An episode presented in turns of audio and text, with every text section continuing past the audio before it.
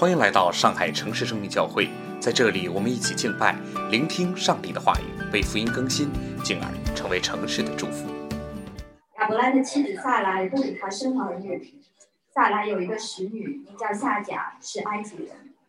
萨莱对亚伯兰说：“耶和华使我不能生育，求你和我的使女同房，或者我可以因她得孩子。”亚伯兰听从了萨莱的话。于是亚伯兰的妻子萨莱将使女埃及人夏甲给了丈夫为妾。那时亚伯兰在迦南已经住了十年。亚伯兰与夏甲同房，夏甲就怀了孕。他见自己有孕，就小看他的主母。萨莱对亚伯兰说：“我因你受屈，我将我的使女放在你的怀中。他见自己有了孕，就小看我。”愿耶和华在你我中间判断。亚伯兰对撒来说：“使女在你手下，你可以随意待她。”撒来苦待她，他就从撒来面前逃走了。耶和华的使者在旷野舒尔木的水泉旁遇见了他，对他说：“撒来的使女夏甲，你从哪里来？要往哪里去？”夏甲说。我从我的祖母萨莱面前逃出来。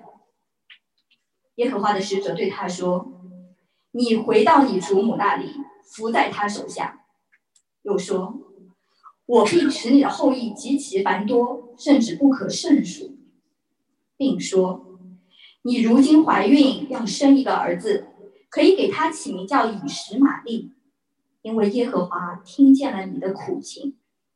他为人必像野驴。”他的手要攻打人，人的手也要攻打他，他必住在众弟兄的东边。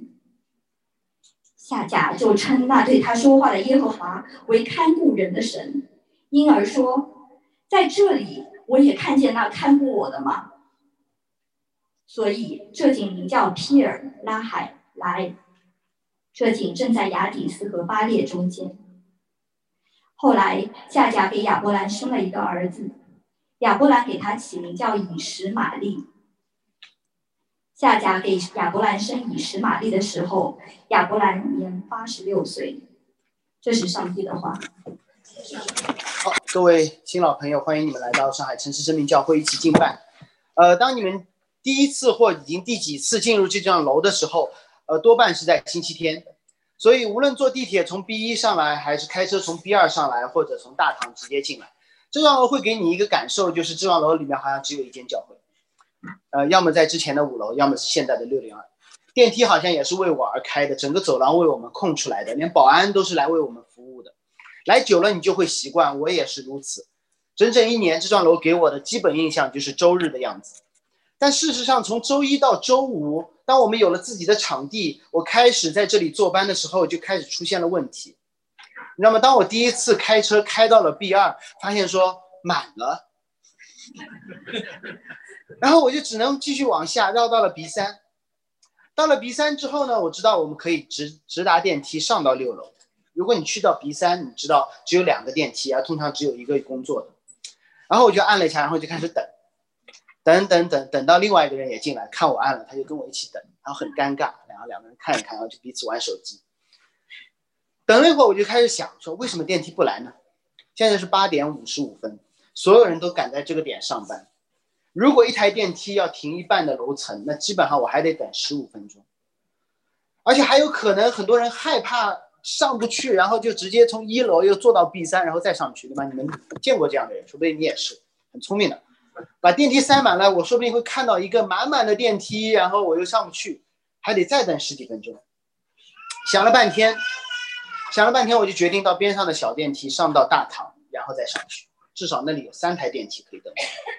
然后我就离开了，刷一下卡离开了，看了一下跟我一起等的那个人，他也看了我一下，然后他留下我走。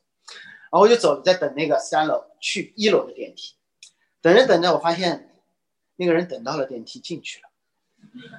你知道，你们如果去看过那两个电梯，就知道说等去大堂的和等去六楼的是彼此隔了一个玻璃门。然后我就看到他进去了，然后他进去之前呢还看了我一眼，嗯，然后没办法那如果我这时候过去很傻，然后真的过去呢，真的要等十五分钟，然后我就等到了，我就走到了呃一楼大堂，然后一楼大堂又跟我原来看到的不一样，跟迪士尼一样，排队排队排队排队，然后这一点我不怕，因为你们认识我的会知道我跑越野赛，所以六楼小菜一碟，然后直接从消防楼梯一口气跑到六楼，打开门发现说不是我们教会。我跑到了六楼，打开门发现不是我们教会，然后就开始各种怀疑人生，以为掉进了某个虫洞。因为，而且我开始着急，因为我九点零五分有一个线上的会要开始，然后现在我居然找不到教会在哪里，说出来又很丢人。我开始过度灵异的解读，说是不是撒旦不想让我开会啊？神你到底要怎么样？事实上没有遇到什么神秘事件，因为。因为这幢楼外面来看没有四楼，一楼、二楼、三楼、五楼、六楼，然后从消防楼梯呢是一楼、二楼、三楼、四楼、五楼、六楼，所以我就多跑了一层，简单吗？所以没有什么灵异事件，没有什么撒旦的攻击，就是我对这幢楼不熟悉，然后整个事情都搞得特别的乱。当我在想怎么会这么简单的事情一错再错又错。把自己早上的时间、情绪都搞得混乱的不得了。我告诉你有两个原因，而这两个原因是上海人这种城市人当中标榜的东西，就是我等不及我就有办法，我等不及我就有办法，我等不及那地呃车库的楼梯我就有办法，我等不及大堂的电梯我就有办法，然后一错再错，在魔都的人民等不及总找得到办法，以为。在旷野当中的以色列人等不及，总忙不迭的去找办法，所以摩西写下了今天的这段圣经，写给从从古至今效率优先、不择手段找出路的人们。让我们慢一点，再慢一点。未必慢，未必代表我们没有能力。慢，有的时候是信心的表现。而在今天这个时代，我们总觉得说你怎么那么慢，你是不是不行啊？你去每一个公司的时候，大家问你说你是不是有多任务能力，你做事情快不快？于是我们就听到了这样的文化的声音，以为慢就是能力不行。不，圣经告诉我们，慢说明你有信心。摩西记载了一段三角关系，帮助我们在等待当中操练信心，而不是自寻出路。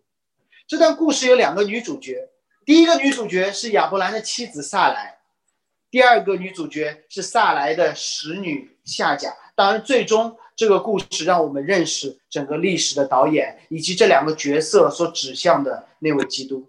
我们会从今天会从三个方面来分享这段经文：走捷径的撒来引起了混乱，出逃的夏甲被上帝找回，而这未完成的故事把我们带向基督的救恩。撒来、夏甲和基督，让我们今天一点点来看。在看今天经文之前，有人还记得？上周川哥讲到了哪里吗？上周亚伯兰遇到了耶稣，遇到了耶和华，对不起，遇到了耶和华。然后耶和华神给了他一个关于后裔的应许，说你的后裔会如天星海沙一般。其次，你的后裔必须是从你本身而生的。上帝说了两个：第一，你的后裔如天星海沙；第二，这个后裔从你本身而生的，不是你仆人家中的那以。你家中的那个仆人一粒一谢，虽然这符合外邦的文化，但不行。然后亚伯拉问了一句：“说我怎么知道呢？”对吧？川哥那天也问我们灵魂拷问：“我怎么知道呢？”于是上帝和亚伯兰就行了那个古怪的立约的仪式。他讲的非常清楚，上一周好让亚伯兰知道这个上帝会守约到底，跟我没有关系，跟我所在的文化没有关系，只跟那位神有关系。亚伯兰有多少的能力没有关系，亚伯兰是否靠谱没有关系，亚伯兰和他老婆能不能生没有关系，跟那位神有关系。你觉得立约之后，亚伯兰和撒来的生活会有怎样改变吗？这是今天要讲。当亚伯兰和撒来已经七老八十了，老夫老妻了，都已经放弃生孩子了，说罗德可以了，家里的仆人也可以继承我们的家产，然后上帝说不。你们会有你们出孩子生出来孩子，这是我说的，我说了算。如果你们没有生，我要死的。这位创造宇宙天地万物的神要死给你看。他们会很兴奋的，你知道吗？他们会期待自己老婆，我们会生一个孩子的。亚伯兰就这么跟他老婆说的。已经老夫老妻了，他们可能重新开始他们的夫妻生活，因为上帝应许了。这好像不孕不育的夫妻见了一个业内知名的大夫，一通检查之后，大夫说：“我用我的名誉担保，你们如此这般，一定会有孩子的。”这夫妻会怎么办？信心满满回家造小人呀，对吗？真的。所以亚伯兰和他的妻子就开始认认真真的在迦南活出新婚夫妻的样子。我之前说过，再提一下，今天如果你没孩子，大家会觉得说你们还在享受生活，你们选择了丁克，你们时尚，最多责问你们不响应国家的号召，或者心里面怀疑一下你夫妻的关系。我妈会说你有病去看一下，这是最最极端的例子了，是大事，但不是天大的事儿。但是亚伯兰的时代，这是一件天大的事儿。农耕社会，一个家庭的兴旺发达全靠儿子多，有再多的地，儿子不够也没有用；产业再大，没有儿子继承也没有用。妻子被视为工具人，是孵化器。没有孩子的家庭，丈夫不会被指责，妻子会被指责。更何况，其前几次的家谱当中，我已经提醒过大家，撒莱、亚伯兰他们不是独生子女，撒莱有巨大的同辈压力。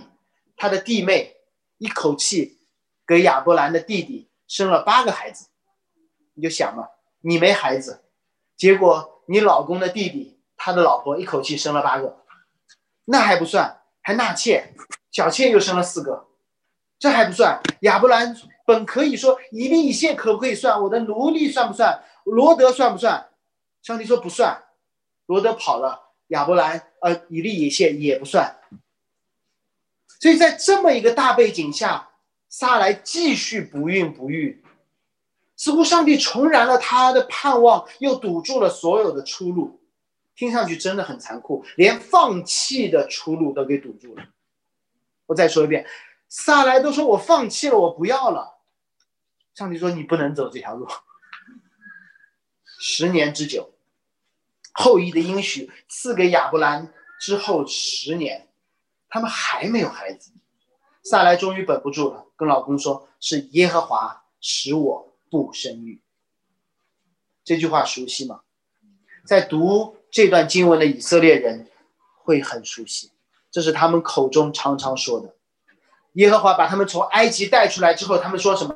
他说：“是耶和华要把我们饿死在旷野，是耶和华要把我们渴死在旷野。”摩西上西奈山说要带着律法下来。一去去了四十天，他们就说：“耶和华把我们留在这里，让我们无聊至死。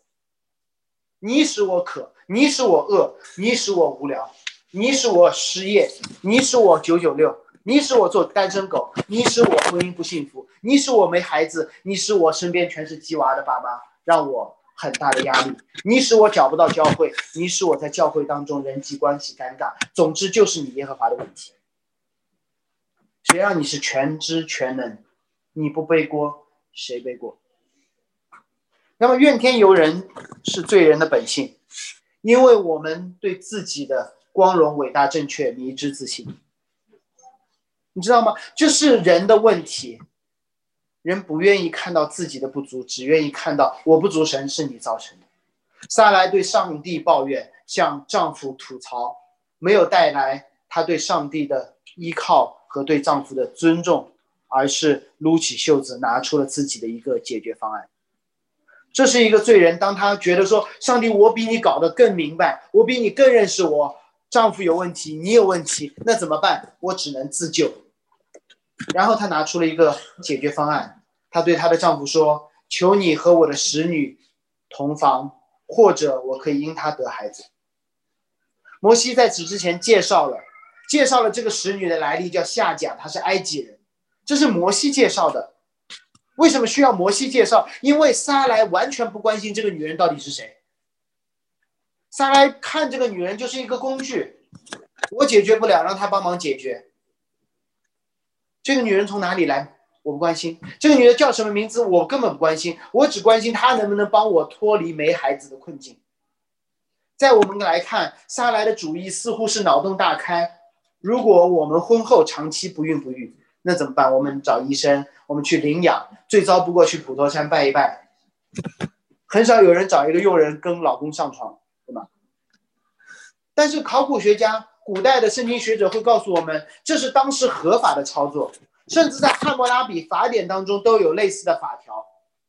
撒来的建议不是他自己拍脑袋想出来的，是符合当时的文化、法律和传统的一种操作。放在今天就是不违法，大家都这么做，基督徒你何必太认真？这句话我想很多人都说过或者是听过，不违法，大家都这么做，你较什么真？没有听过类似的话，自己对自己说过，不违法，大家都这么做，基督徒应该入世，何必那么认真？所以这句话不是撒来的原创。也没有结束于撒来那个时代，以色列人在旷野当中需要听，你我都需要听。让我们仔细想一下，撒来的这个做法是不是入世的，还是违背圣经？撒来本质上面的做法是什么？他期待上帝的应许实现，对吗？他期待上帝的应许实现，他没有彻底放弃，他等了十年没有结果，他开始抱怨上帝不给他孩子。于是他选择了迦南的风俗，而这个风俗和习惯破坏了上帝创造婚姻的目的，一男一女。撒来把夏甲当做了工具人，亚伯兰也把夏甲当做了工具人。而摩西的记载是这么说：第四节说，是亚伯兰的妻子撒来使使女埃及人夏甲给了丈夫为妾。这里有一个翻译，我想和合本翻译一百年。其实已经足够好了，但是在这里和合本做了一个过度的翻译，他用了“妾”这个字，显得夏甲和撒来的地位不一样。但如果你看大多数英文的译本，或者你搜微读圣经，你会发现这个词在整段的这一节经文当中出现了两次。这个词的意思不是“妾”，这个词的意思就是妻子。摩西用“妻子”这个词。来告诉所有的以色列人和我们，撒来做的事情的本质是什么？是亚伯兰的妻子撒来把他的使女埃及人夏甲给了丈夫做妻子，这是这件事情的本质。撒来不惜用违背上帝创造本意的方式来帮助上帝实现后裔的应许，这听上去是多么的混乱和荒谬，不是做妾。你自己去查一下那两个词，你不懂希伯来文都可以看到这两个图形是一样的，这两个字形是一样的，是一个妻子给她的丈夫找了一个妻子。不知道你们多少人看过上半年吧？一部挺火的纪录片叫《棒少年》，可能有些人看过，有些人没看过。是讲一群孩子，然后为了脱离就被聚在一起打比赛打棒球。我们招做传道人之前，我做的就是这个事情，和一群非常顽皮的孩子们教他们运动，使他们成为好的运动员。他们喜欢棒球，他们渴望获胜，但是他们不喜欢枯燥乏味的训练。当时我在一个运动队里面，我是助理教练，有一个夏令营，整整一个月之久。在开始之前，我们会给每一个队员做数据统计，你的防守率多少，你的打击率多少。然后我们希望在整个一个月的训练之后，你可以提高。我们会做前后的比较，我们会说今天枯燥的训练、技术训练、体能训练、力量训练，会帮助你成为更好的球员，获得更好的成绩。于是这时就会有一些特别聪明的球员跟我说：“教练，我不想深蹲，我只想赢比赛，行不行？”教练，我不想练体能，我要赢比赛，行不行？事实上，有一些球员，他们只想赢比赛，他们根本不想参加训练。一个月下来，体能、力量、技术毫无提高。到了最后那两天，我们要有队内的练习赛，然后那些非常训练慵懒的球员，他们居然抓住了对手每一次失误，表现的非常好。有两个，一个是内蒙的，一个是河北的，我记得非常清楚。训练非常的不认真，但最后一场比赛表现的非常的好。打要打棒打棒，要防守防守，什么都有。然后他们结束之后跑过来说：“教练，你看赢了，你管我训练态度如何？”当然我也不是好闷的，我边上还有美国的教练，一个一个的找对方的队员问话，最后对方队员被问的扛不住了，严刑拷问嘛，到底发生了什么？我收了他二百块钱。我会告诉他们，我们的目的不是简单的赢比赛，我要通过正确的方式，好好的训练，公平的赢比赛。上帝告诉了亚伯兰和撒来一个后裔，明确的给了他们一夫一妻的律法，从你而出的应许，他们需要的是一点点的耐心。没有，他们就要用自己的方式。认为比上帝更加短平快的方式把事情搞定。撒来等了十年，十年间，迦南的文化影响了他，他还在埃及待了一阵。于是他用迦南的文化、埃及的律法来想，我能不能帮上帝一把？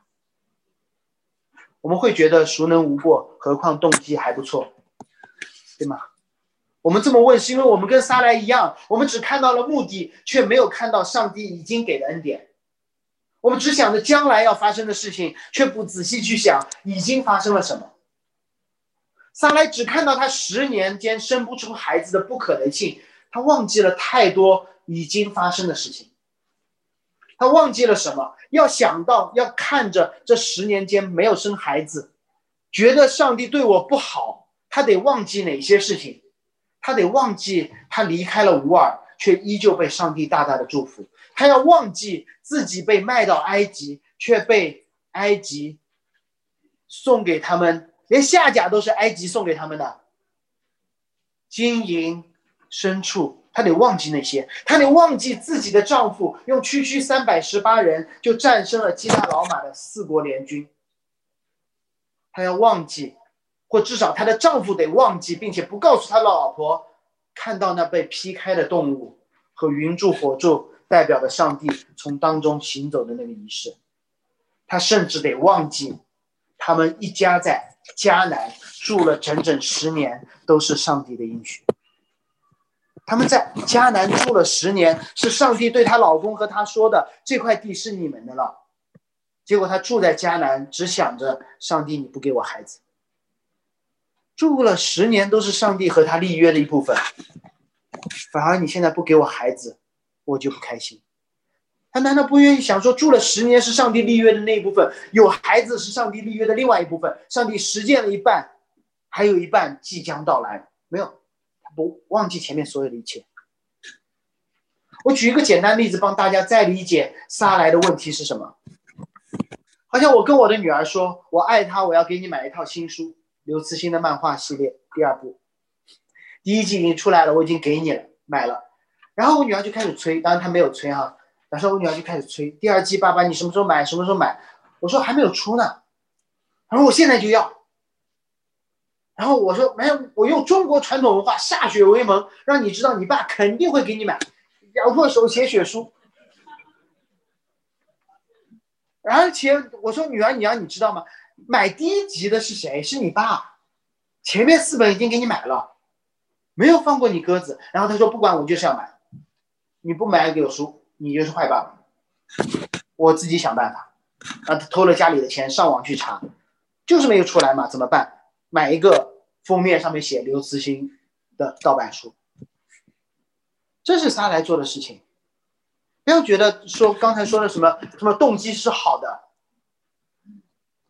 行为是错的，你会觉得我摸摸我女儿的头说你真有想法，帮了你爸的忙吗？不会的，我会说你怎么不相信你爸？杀来的问题不是一个特殊的个体性问题，是一个普遍的群体性的问题。当以色列人在旷野的时候，他们忘记了谁分开了红海，忘记了上一次谁击打了磐石，喂饱了整整二百万人。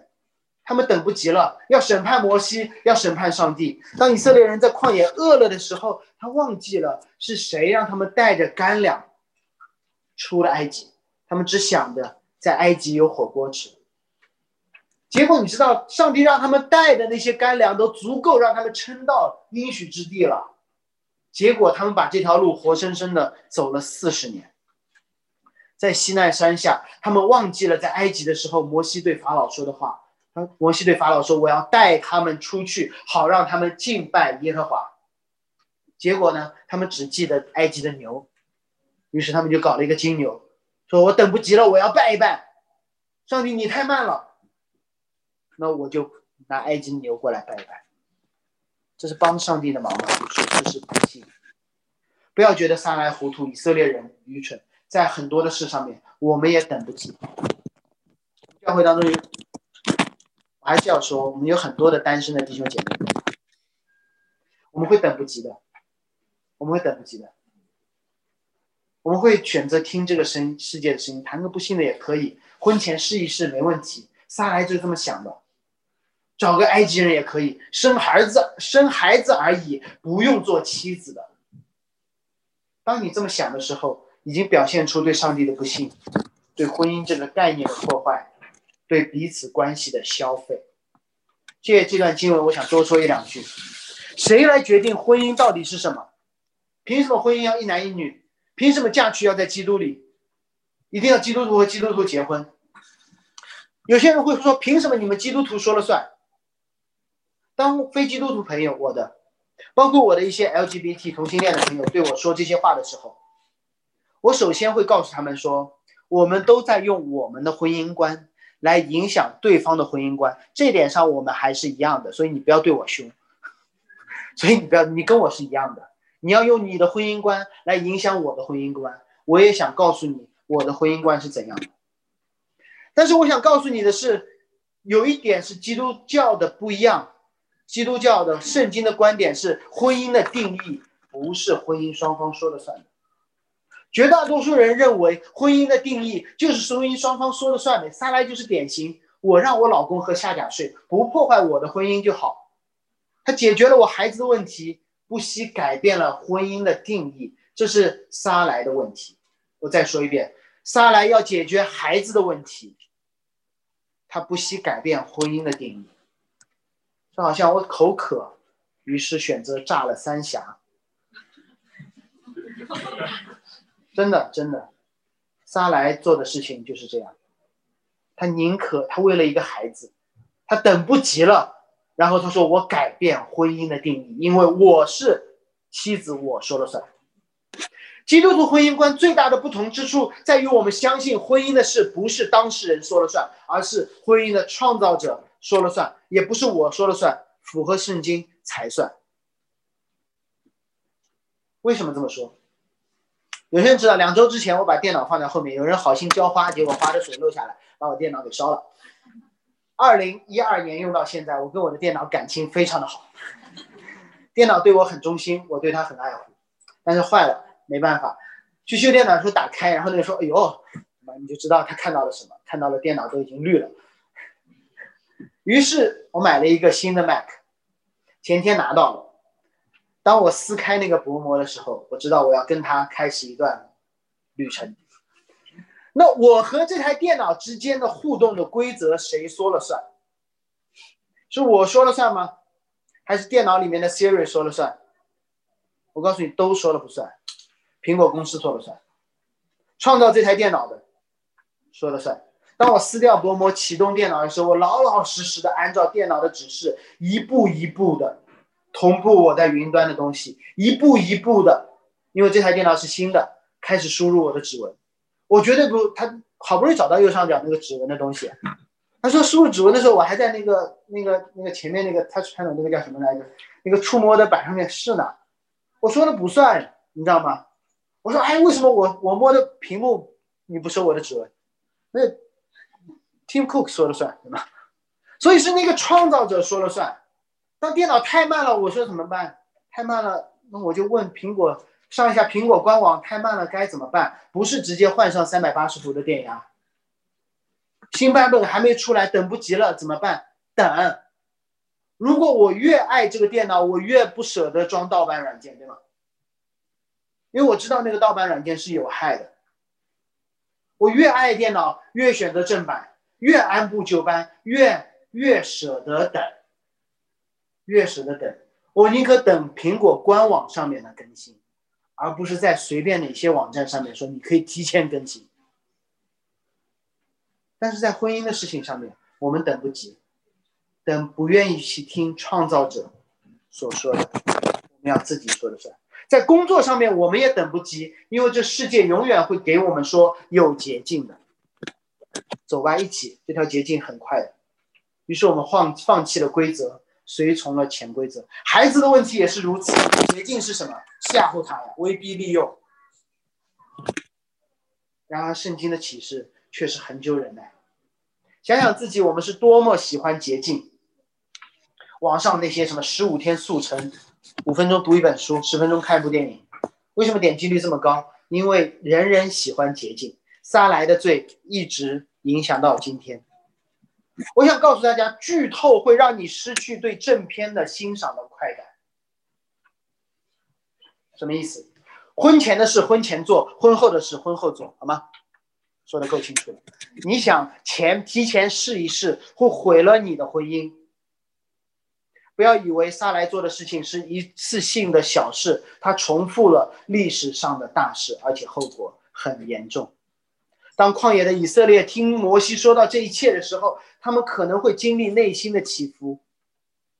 上一章他们会非常的高兴，上帝把亚伯兰带到了高处，指着迦南说：“所见之处都是你的，你的后裔会如天山海天星海沙一般遍满这块地。”听众不会觉得亚伯兰好幸运的，听众会很兴奋，因为伊甸园的故事被重启了。因为上一次亚当就被上帝放在伊甸园，上帝对他说什么？整个园子都是你的，你要生养众多，遍满全地。然后人开始犯罪，犯罪，犯罪，大家说怎么办？怎么办？怎么办？然后亚伯兰这件事情在高处看整个迦南平原的时候，所有的听众会说：太好了，伊甸园的事情。伊甸园犯罪之前的那件事情再度发生，结果伊甸园犯罪的事情也再度发生。夏娃无视了上帝全园果子的恩典，认定上帝不让我吃这个果子，你就是恶的。撒来无视了十年在迦南的生活和保守，认定还没有孩子是你耶和华一手造成的。夏娃听信了蛇如神能知善恶的谎言，忘记了他们本有神的形象。撒来一定要帮神一把，忘记了从始至终都是神的带领、神的保守、神的看顾和神的供应。夏娃把分别善恶树的果子给了亚当，撒来把自己的使女给了亚伯兰。亚当听从了夏娃的话，亚伯兰。听从了撒来的话。摩西，摩西在写创世纪十六章的时候，甚至他用刻意的模仿了创世纪三章的语言，让读者看到伊甸园的故事再度发生，叫继续发生，罪像发酵一样，不断的影响一代一代又一代。夏娃，哎，不是夏娃。名字好像亚伯兰、夏甲、夏娃、亚伯兰、亚当。夏甲和亚伯亚伯兰同房后就怀上了。你能体会这个时候十年不孕不育的沙来当时的心情吗？你仔细想一下，沙来当时会怎么想？他会说：“哎，我简直冰雪聪明，解决了这个世纪难题吗？”不会，他会像一个作弊的人拿到一份满分的答卷一样。作弊的人拿到了一份满分的答卷。还被他所利用的人鄙视，萨莱会后悔的，知道吗？作弊拿满分不会让你欣喜若狂，不会让你觉得说我特别聪明，只会让你陷入更大的后悔和痛苦。如果你以为这只是一个结果，这不是结果。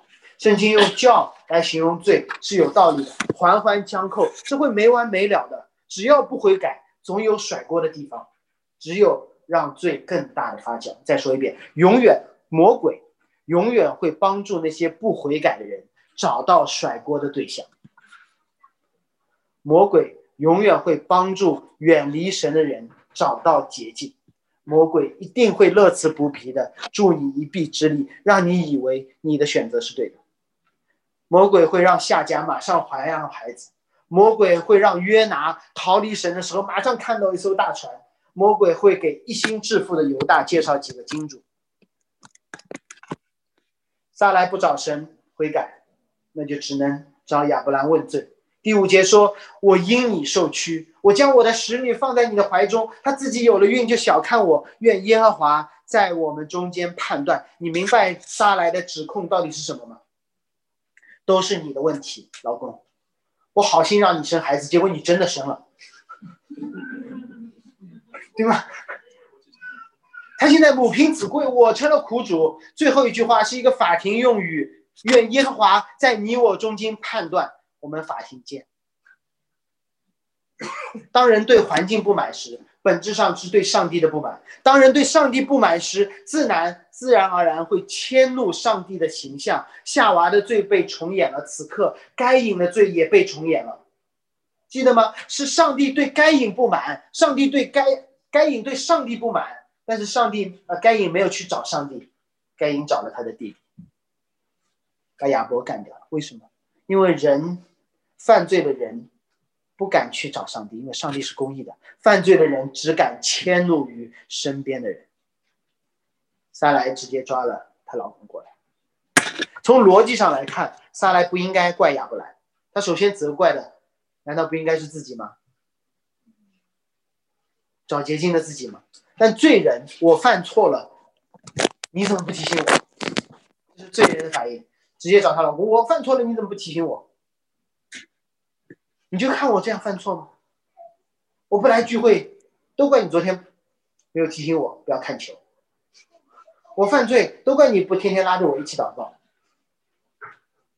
但是你知道吗？从另外一个方面来看，撒来是对的，因为没有一个人的信仰。刚才受洗加入教会，为什么？是因为基督徒的概念是一个群体的概念，我们要彼此负责的。当刚才前明把他的孩子在这里施有施洗的时候，陈牧师是问他的。其实最后一个问题是问我们每一个人的，是每一个人愿不愿意这个在这个孩子面前让他看到这个信仰是真实的。所以你知道吗？当我们说愿意的时候，当母亲说我愿意的时候，这孩子以后不信母亲是要负责任的。对他点头了啊。所以当撒来，撒来他。远离神，他犯罪的时候，亚伯兰是一家之主，他要负责任的。夏娃去摘那个果子，亚当是要负责任的，因为上帝立约的对象是亚伯兰，是亚当。忘记上帝应许的，首先是亚伯兰，是亚当。伊甸园里面的亚当和这里的亚伯兰毫不无辜，上帝把律法告诉了他们，上帝把园子、把迦南给了他们。上帝把夏娃、把夏、把把那个撒来给了他们。夏娃被蛇诱惑，违背上帝的律法，摘果子的时候，亚当你在哪里？你就在旁边，不然怎么会摘下来直接递给你？亚伯兰你在哪里？你老婆把夏甲给你的时候，你不就直接跟他生孩子去了吗？包括在这里，亚伯兰和夏撒来说话的方式都是如此的。他们对夏甲埃及人这个名字只字不提。他说：“使女在你手下，你可以随意待她。”他们只是把人当做了工具。亚伯兰眼中不是夏甲埃及人，是那个工具人使女。亚伯兰继续的被动的不作为来解决这个问题。不作为不是等待，是用错误的方式。解决问题，一家之主的男人不愿意承担责任，不重申上帝的应许，不重申上帝的律法，不承担犯罪的结果，只说了一句：“说你决定吧。”这一家都在犯错，这一家就在重复伊甸人的悲剧，甚至这句话都不是亚伯兰的原创。他说：“你决定吧。”这句话都不是亚伯兰的原创，《汉谟拉比法典》当中就有这一条：如果妾因生了儿子而希望上位，那大老婆可以直接把他打入冷宫。《汉谟拉比法典》，迦南的十年没有让亚伯兰去影响迦南，而让他变得更加的迦南。上帝可是把迦南赐给他们，结果他们被使女的文化影响，被迦南的文化影响。最后，一个孕妇被苦待，选择了逃跑。这一切都是从忘记上帝的应许、忘记上帝的律法、忘记上帝的恩典开始的。撒来主动的寻找出路，亚伯兰被动的去听从；撒来主动的表达愤怒，亚伯兰被动的甩锅；撒来主动的去苦待下甲，亚伯兰对这场虐待行为选择了沉默。所以不要以为沉默不是犯罪，在罪面前的沉默就叫图谋。当罪一开始，无论是被动还是主动，每个人都成为了发酵的一部分。似乎无法挽回，做也错，不做也错。为什么？因为混乱当中的人就是混乱，人无法自救，无法重建秩序。一片混乱当中的人是无法重建秩序的。在大海当中的船需要的不是说我坚持，而是说我需要一个锚和一块磐石。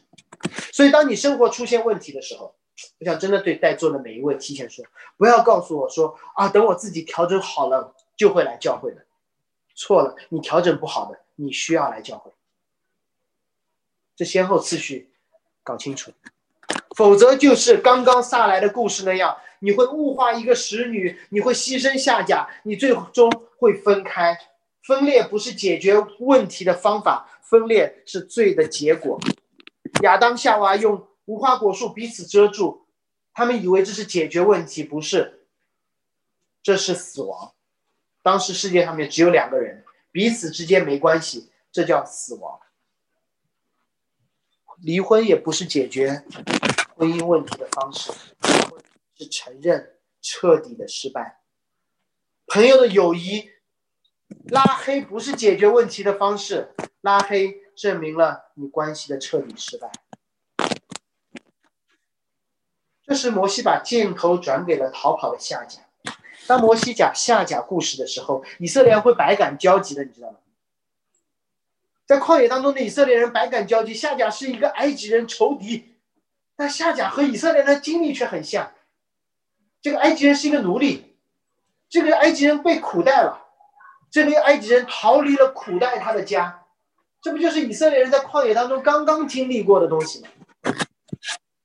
所以以色列人看到下甲会觉得说。他又像我们，他又不是我们，他到底是谁？摩西记下了逃出撒来魔爪的下甲的经历。他在旷野舒尔的路上，后面的经文告诉我们，舒尔之路就是埃及的内环啊，不是那个交环线，埃及的外环就是舒尔。所以下甲还能去哪里？他在埃及被法老送给了亚伯兰，然后跟亚伯兰一起到了迦南。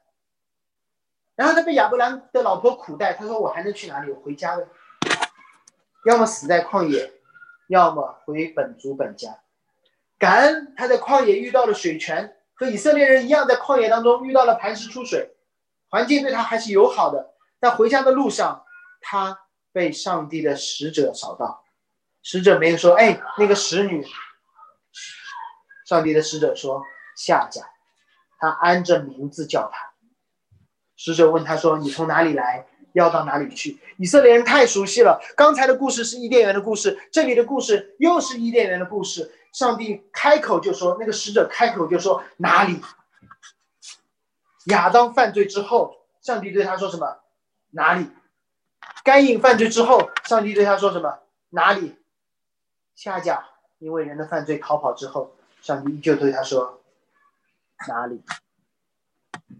每一次上帝说哪里的时候，不是简单的审判，而是恩典的降临，而是拯救要来了。首先，夏甲被找到了，他非常诚实的回答天使话，说：“我从我祖母撒拉那边逃出来。”他没有说我要去哪里，因为他也不知道，没得挑才回埃及，没得挑才去旷野。这时，耶和华的使者对他说了三句话：第一句，回去。回到你祖母那里，伏在他的手下。第二句，我必使你的后裔繁多，甚至不可胜数。这是刚刚这位使者对亚伯兰说的话，居然对他的使女又说了一遍。第三句，你要生一个儿子，给他取名叫以实玛利，因为上帝耶和华听见了你的苦情。稍稍解释一下这三句话的意思。天使说：“你还是回去吧。”为什么？你回去受苦吧？不是，这是按照上帝对挪亚的后裔的约定。埃及人是含的后裔，亚伯兰是闪的后裔。早在挪亚的时代，上帝就说过，含的后裔迦南人要做闪的奴仆，这是上帝的应许，这是命定，你逃不掉的。但是阴差阳错，你和亚伯兰有了鱼水之欢，还怀上了他的孩子，所以你因此进入了亚伯兰的约中。你是那个被弃的迦南，但是你进入了亚伯兰的约中。我给亚伯兰的约一样给了你。亚伯兰立约当中，万族因你得福的那一趴，你今天会体会到。我让亚伯兰的后裔如天星海沙，你怀了亚伯兰的后裔，我让你的后裔也如天星海沙。最后，亚伯兰耶和华给夏甲的儿子取了一个名字，说你可以叫他。以是玛利。每一次这个妈妈叫她孩子名字的时候，都在喊：“耶和华听见我们的苦情。”每一次喊他儿子来过来，耶和华听见我们的苦情。那说明几个：第一个，他们确实会很苦；第二，上帝说我听见了，甚至他的祖母都会听见。你觉得撒来是幸福还是苦？绝大多数时间，撒来也是苦的。他需要一个使女在喊使女的儿子的时候提醒他的祖母和亚伯兰。上帝听见了，你们等了十年，上帝知道你们的苦，不需要自己努力，等一等，再等一等就好了。当然，后面这个儿子预言他如野驴那样会孤独，会深陷战事之中，这是后话。以实玛利、伊什玛、伊斯兰。我们知道他会成为伊斯兰教的始祖，但是对于这个被苦待的外邦女子，上帝的旨意之外怀上孩子的下家，耶和华没有直接把它删掉。如果我是耶和华，那就对吧？分了一个叉就删掉。最近看了一个剧，如果时间一分叉就删掉，没有，那是简单的方法。上帝不走捷径，上帝宁可用一个复杂的方式，让这个孩子，让这个女人。依旧进入上帝的约当中。陈牧师刚才说了，他们后面成了伊伊斯兰教的始祖，是不是废掉上帝的不幸？不是，反而证明了上帝的信。只要是亚伯兰出的，他就可以享受天星海沙的祝福。上帝的方式是挽回，用他的恩典挽回。他主动向夏甲显现，他没有改变自己所立之约，继续以恩典去带这个带这个外邦的女子。他提醒夏甲说：“我总是听见，我总是听见。”夏甲听了，夏甲信了，夏甲做出了反应。他宣告说：“这位神是看顾神的，看顾人的神。”他把以实玛丽的名字记了下来。他回到了苦待他的撒兰那里，告诉亚伯兰：“我和天使相遇的事。”才有了后面亚伯兰给他的儿子取名叫以实玛利。无论你承认与否，亚伯兰后裔之约还真的从这里开始了。而以实玛利的后裔也应验了天星海沙的约。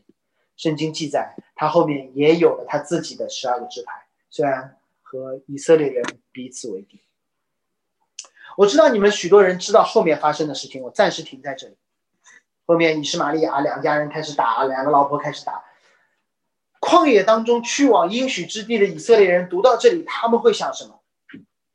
他们会想很多，他们会很沮丧。因为他们发现说，撒来耐不住性子找捷径的问题在他们身上没有被解决。他们读了这段话，他们还是不断的找捷径，问题没有解决。他们会自己沮丧。我们跟撒来一样，动不动就给摩西发律师函，说我们法庭见。他觉得自己跟夏甲一样，被苦待，离开了在水中旷野当中有水喝，能遇上天使，就是现在的云柱火柱。有替上帝说话的摩西，但他们也如夏甲一样，动不动就想回埃及，心里面想回埃及。他们希望自己所有的错都被挽回，他们觉得说我无法靠自己的努力，去成为那个真正相信上帝的人，怎么办？他们甚至因为等不及犯了。整个出埃及记当中最大的那个罪，出埃及记三十二章，他们满足自己敬拜的需要，等不及造了一个金牛，还管那个金牛叫耶和华，以为这样就可以了。不，他们妄称耶和华的名，就好像亚伯兰当着撒拉的面管夏甲叫老婆。